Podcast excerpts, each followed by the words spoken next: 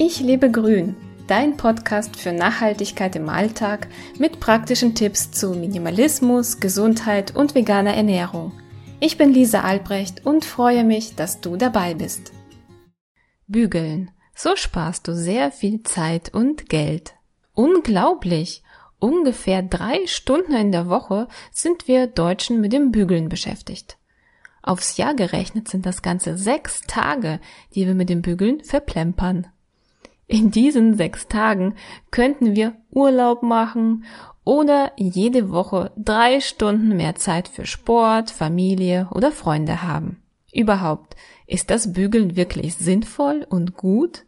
Bügeln wir, weil wir es einfach so gelernt haben? Und kann man auch ganz ohne die nervige Bügelei auskommen? Denn circa 40 Prozent der Deutschen empfinden das Bügeln als äußerst stressig und lästig. Die Kosten für das Bügeln.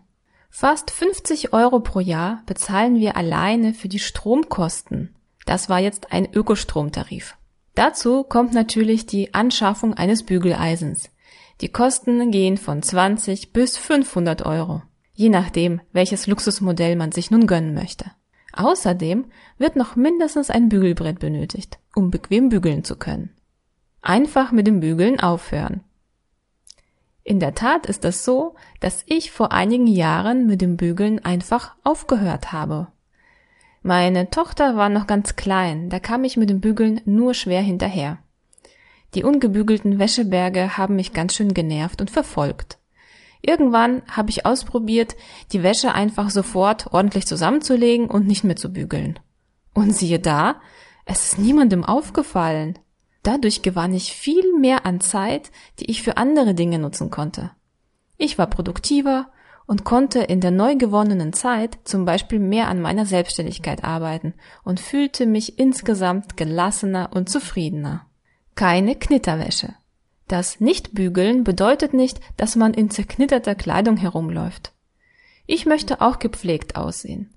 Es gibt einige Tipps, die man beachten kann, um wenige bis keine Knitterfalten in der Kleidung zu haben. Ich lasse die Wäsche nicht in der Waschmaschine liegen. Ist die Wäsche fertig, hole ich sie heraus und hänge sie auf. Liegt sie länger in der Waschmaschine, wird sie knitteriger. Bevor ich die Wäsche aufhänge, muss der Stoff ordentlich geschüttelt werden. Kräftig, so richtig mit Geräusch. Je mehr wir die nasse Kleidung ausschütteln, umso glatter wird der Stoff und kann dann glatter trocknen. Wie stark die Waschmaschine schleudert, kann man bei der Wäsche individuell einstellen. Zumindest die meisten neueren Waschmaschinenmodelle bieten diese Option an. Je weniger Umdrehungen die Waschmaschine machen muss, umso glatter ist der Stoff. Ich verwende keinen Weichspüler. Ich kann sowohl den Geruch, vor allem bei konventionellen Produkten, als auch die umweltbelastenden Aspekte und Plastikberge eines Weichspülers nicht leiden. Gibt man zu der Wäsche Apfelessig oder Essigessenz hinzu, knittert die Wäsche deutlich weniger. Der Stoff fühlt sich weich an. Und gleichzeitig sorgt man dafür, dass keine Kalkablagerungen stattfinden. Essig ist übrigens auch für den Farbschutz ein super Partner. Es gibt zahlreiche Tipps, wie man im Wäschetrockner die Wäsche bügelfrei hinbekommt. Da ich keinen Wäschetrockner besitze und ihn aus ökologischen Gründen auch nicht empfehle, fallen diese Tipps weg.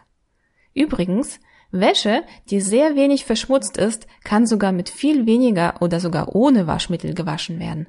Du wirst sehen, sie wird auch sauber. Mach doch mal den Test. Wird gerade geduscht und das Badezimmer ist feucht, könnte man seine Hemden dorthin hängen. Die Falten werden deutlich weniger.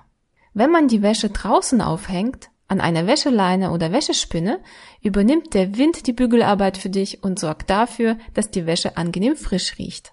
Und natürlich, nach dem Aufhängen der Wäsche sollte man sie sofort an Ort und Stelle schön zusammenlegen oder auf Bügel aufhängen. Mein minimalistischer Kleiderschrank besitzt fast nur Bügel. So können sowohl T-Shirts als auch andere Kleidungsstücke knitterfrei hängen.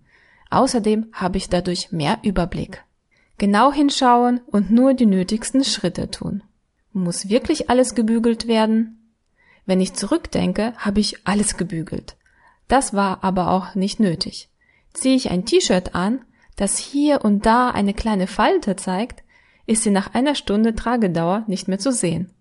Ein gebügeltes T-Shirt und ein ungebügeltes T-Shirt sehen nach einer Stunde Tragezeit ziemlich gleich aus. Wozu also der Aufwand? Es gibt Kleidungsstücke, die ungebügelt nicht ganz so schön aussehen, das stimmt. Aber wie oft tragen wir sie wirklich? Die Alltagssachen jedoch kommen ohne das heiße Eisen wunderbar aus. Nur mit Hemden bin ich nicht so vertraut, da wir so gut wie keine tragen. Aber durch die oben genannten Tipps könnte man die Bügeldauer der problematischen Kleidungsstücke deutlich reduzieren. Du hast Lust bekommen, dein Leben in die Hand zu nehmen? Besuche meinen Blog unter www.ichlebegrün.de.